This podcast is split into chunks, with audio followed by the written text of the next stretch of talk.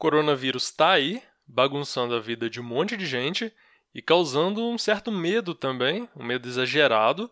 E eu espero que com o episódio de hoje eu possa ajudar um pouco a acalmar um pouco algumas pessoas que estão às vezes em pânico, tem gente que está comentando que está tomando banho de álcool gel, que está em desespero, que não quer abrir a porta de casa. E a gente vai entender um pouco por que que como que a gente lida com isso. Se você acha que pode ser útil essas dicas para outras pessoas, compartilha. Se você tiver Instagram, cola lá no Stories, tira um print da tela que você está ouvindo o podcast, me marca, marca o meu perfil, arroba universodapsicologia.com.br, que eu vou ver, vou receber mensagem e eu reposto o seu perfil lá.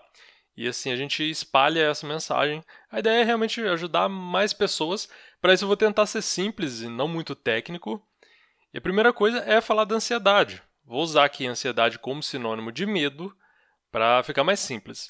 A ansiedade ela é útil e é normal, e é bom que a gente tenha ansiedade. Por quê? Se você não tiver medo, ansiedade com nada, você morre. Simples assim. A espécie não chegaria onde ela está agora. Porque imagina lá o seu o homem primitivo, seu ancestral, caçando e aparece um tigre na frente dele e ele não tem medo, não tem ansiedade e não sente nada, não tem nenhuma reação para correr. Ele morre, simplesmente, e a gente não estaria aqui hoje. Ou seja, a ansiedade ela é adaptativa, ela tem uma função no corpo, só que ela pode ser exagerada.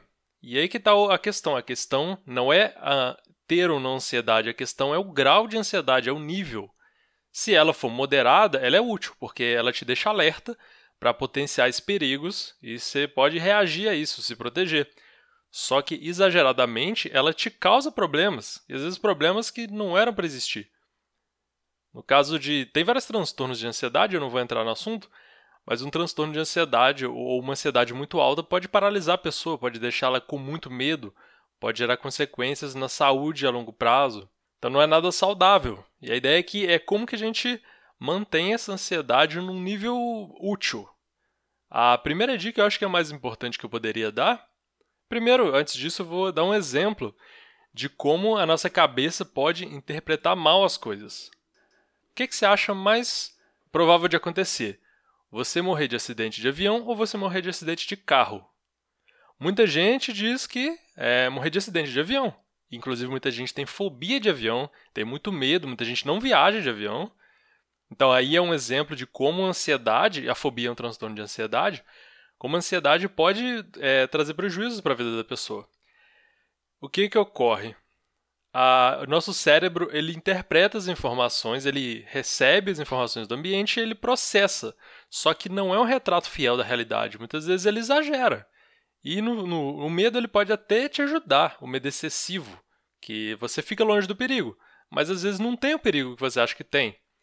Nesse exemplo que eu estou dando, estatisticamente é mais provável que uma pessoa morra de um acidente de carro do que de um acidente de avião. Só que quando tem acidente de avião, sempre que tem acidente de avião, eles falam disso o tempo todo. Então você recebe uma enxurrada de informação e o seu cérebro pode tender a interpretar isso como um grande perigo. Você pode começar a pensar: nossa, mas é perigoso isso, hein? Toda hora estão falando, sempre morre gente caindo de avião e de carro, está morrendo gente o tempo todo. Nesse momento está morrendo gente de carro e não estão falando nada. Então, quer dizer, as informações que você tem acesso, elas afetam a forma como você interpreta o mundo e a forma como seu corpo reage ao mundo. A ansiedade está muito ligada a uma preocupação a enxergar o mundo como perigoso.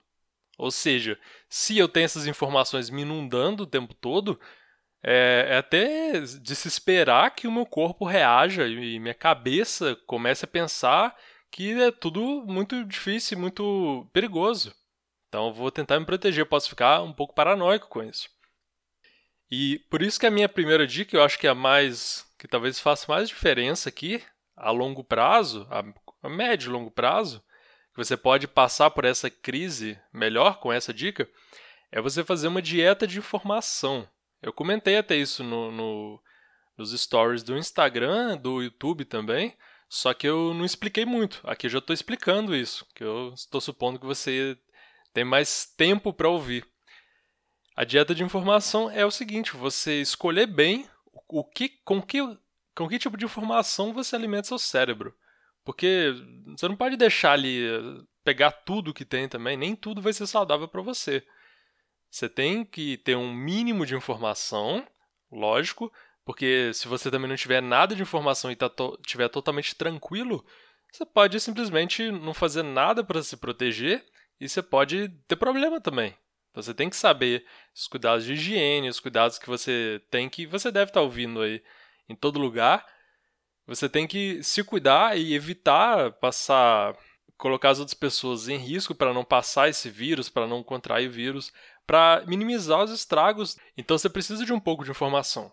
Sim. Só que informação demais pode ser prejudicial. Se você ficar 24 horas por dia só ouvindo falar disso, se você ficar lá atualizando a página do site para ver quantos casos de infecção estão aumentando, isso pode te gerar uma paranoia muito grande. E eu tô, eu tô rindo assim, não, não é que seja você esteja errado ou a pessoa que tem esse tipo de problema, é, não é que é engraçado, mas é que não tem função exatamente isso, porque isso não vai te, vai te ajudar a te proteger mais isso, você saber os, dos casos. Então, é, isso se encaixa também com a segunda dica que eu queria dar, que é você separar duas coisas. Uma é o que, que você pode fazer para resolver os problemas, o que, que você pode fazer que vai mudar alguma coisa, e o que, que você não pode fazer. Por exemplo, o que, que você pode fazer para evitar? Você pode lavar suas mãos direito, você pode ver lá o vídeo, tem vídeos no YouTube ensinando a lavar as mãos, e por incrível que pareça, você pode achar, nossa, que bobeira, mas realmente muita gente não sabe lavar as mãos de um jeito que seja realmente efetivo. Você realmente mate o vírus, você esfrega tanto ali em todas as partes possíveis que você realmente tira tudo que tem de, de possível contaminação ali. Então, esse tipo de coisa é o que você pode fazer. Você pode fazer é, o isolamento social, enfim, todo tipo de dica que você está vendo aí, que é acessível a, individualmente a você, você pode fazer. Agora, pense em algo que você, sei lá, você gostaria. Por exemplo, quero que esse vírus suma agora, de um dia para o outro. Eu posso fazer alguma coisa quanto a isso? Não. Eu posso fazer alguma coisa quanto ao vírus que está na Itália? Eu, particularmente, não. Talvez você também não. Então, quer dizer, nem tudo eu posso fazer. Eu devo me preocupar com isso? Na verdade, não faz sentido se eu me preocupar com isso. Né? Não, vai, não vai ter um efeito.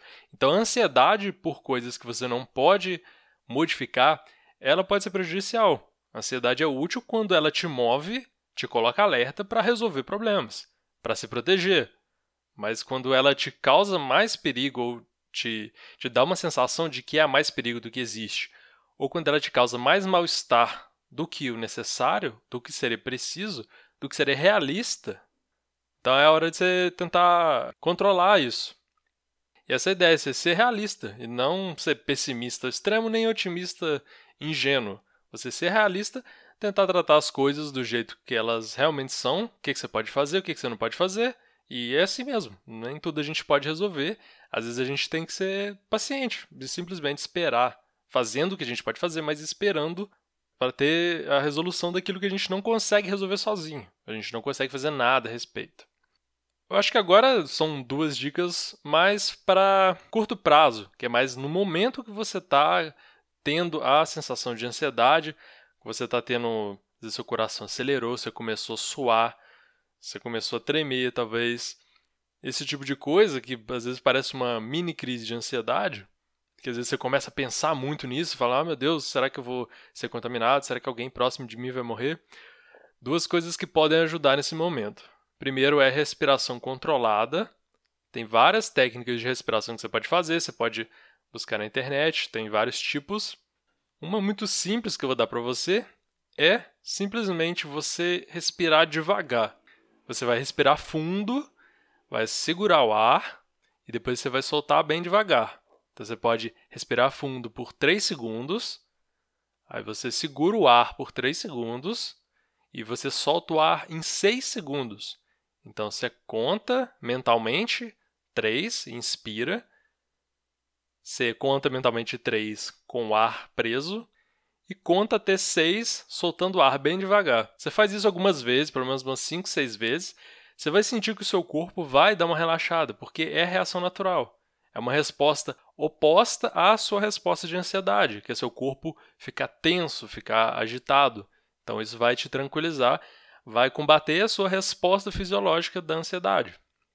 Um outro ponto que é para lidar principalmente com os pensamentos desordenados, intrusivos, que estão invadindo sua cabeça o tempo todo, é a atenção plena.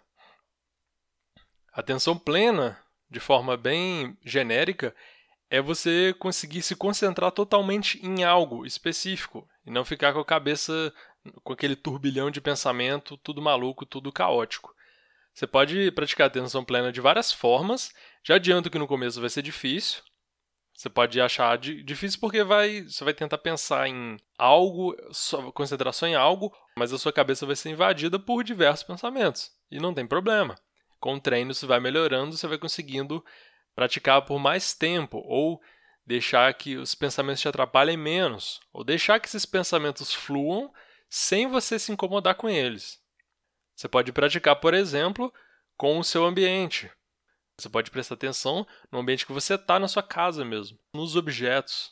Então, em vez de você ficar né, prestando atenção na sua própria mente, no que você está pensando, você joga o seu olhar para fora do seu corpo. Você olha para um objeto, olha para alguma coisa, é, para suas próprias sensações, você pode praticar isso lavando louça. Isso tem estudo, e é interessante, mas tem estudo comprovando que a atenção plena enquanto você lava louça, ela diminui a ansiedade mais de 30%.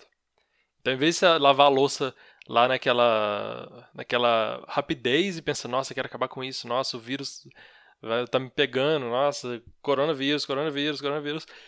Você tenta tirar a cabeça disso e focar na sua sensação. Então você vai pegar esponjas, vai pegar o detergente, você vai tentar sentir tudo isso e se concentrar nisso. Você vai pegar a louça que você vai lavar, qualquer objeto. A ideia é que pode ser generalizada. Estou dando apenas alguns exemplos.